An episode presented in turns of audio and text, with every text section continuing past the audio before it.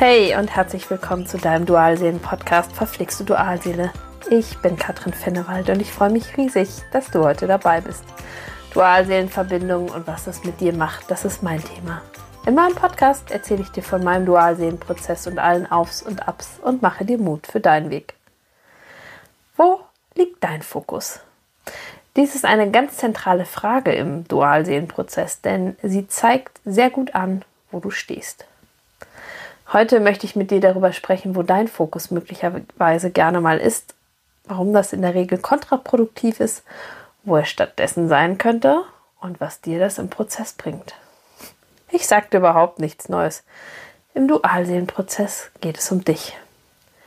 Richte den Fokus auf dich und zwar nur auf dich tausendfach gehört und doch so schwer. Deine Dualseele spiegelt dir mit seinem Verhalten all deine inneren Themen. Manchmal ist es gar nicht so einfach, die Spiegelung zu erkennen. Das liegt daran, dass wir gerade, wenn wir mit unserer Entwicklung noch eher am Anfang stehen, gerne im Außen schauen. Sprich, nicht bei uns, sondern bei unserer Dualseele oder seiner Familie, Freundin. Ich erzähle dir mal, was ich gemacht habe. Ich war damit beschäftigt zu schauen und zu analysieren. Was macht er? Was tut er? Und was sagt er? Und warum tut er das? Warum sagt er dieses und jenes?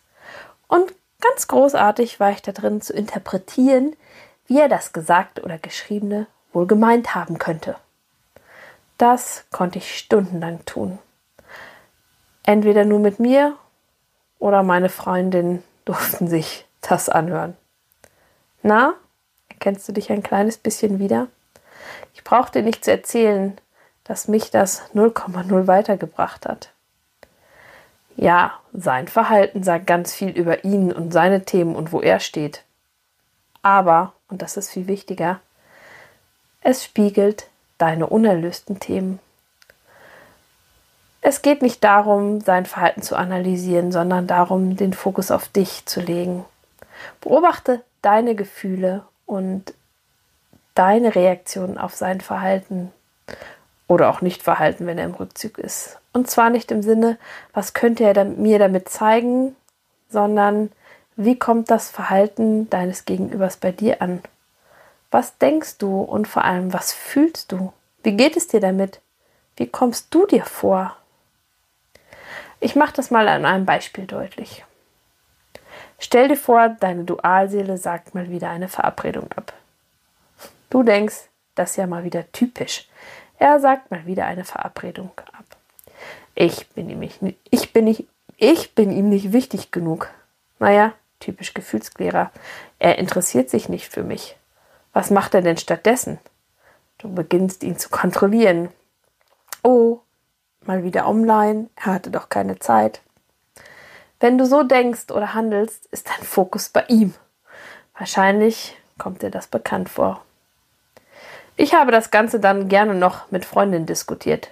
Was meinst du denn? Wie könnte er dieses oder jenes gemeint haben? Warum ist er jetzt online, wenn er mir doch eigentlich eine Verabredung abgesagt hat? Doch es geht darum, was das Ganze mit dir macht. Durch sein Verhalten, die Verabredung abzusagen, fühlst du dich unwichtig? Fühlst du dich nicht interessant genug? Und nun gehst du einen Schritt weiter.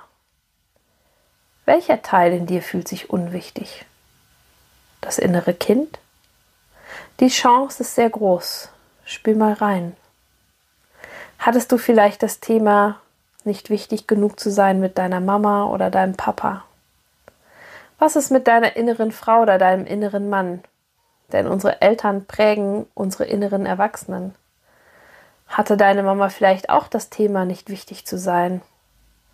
Und dabei ist es egal, wie sie das Unwichtigsein gelebt hat, zum Beispiel als jammernde, unscheinbare Frau oder als gefühlskalte, narzisstische Mutter. Entscheidend ist das Thema. Ein anderes Beispiel.